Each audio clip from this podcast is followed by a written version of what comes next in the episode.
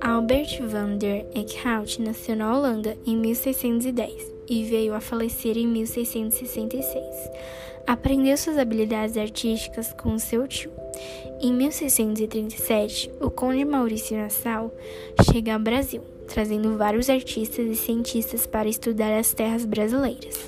Albert Eckhout permaneceu no Brasil holandês por sete anos. Durante esses anos, ele retratou fauna, flora e os tipos humanos brasileiros, a serviço da corte de Nassau.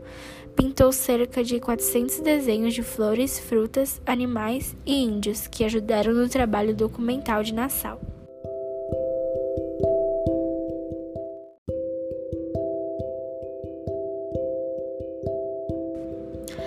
A obra que analisei é a famosa pintura Dança dos Tapuias.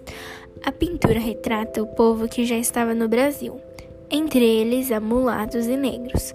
Os índios na obra estão dançando nus, com flechas e arcos, na cabeça de alguns apenas coloridas. O lugar onde eles estão é uma floresta repleta de árvores.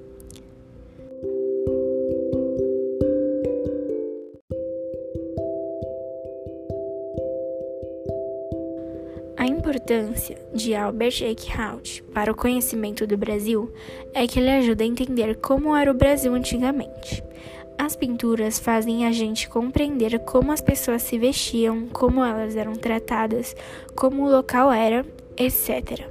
E essas pinturas são importantes para termos algumas coisas dos povos passados.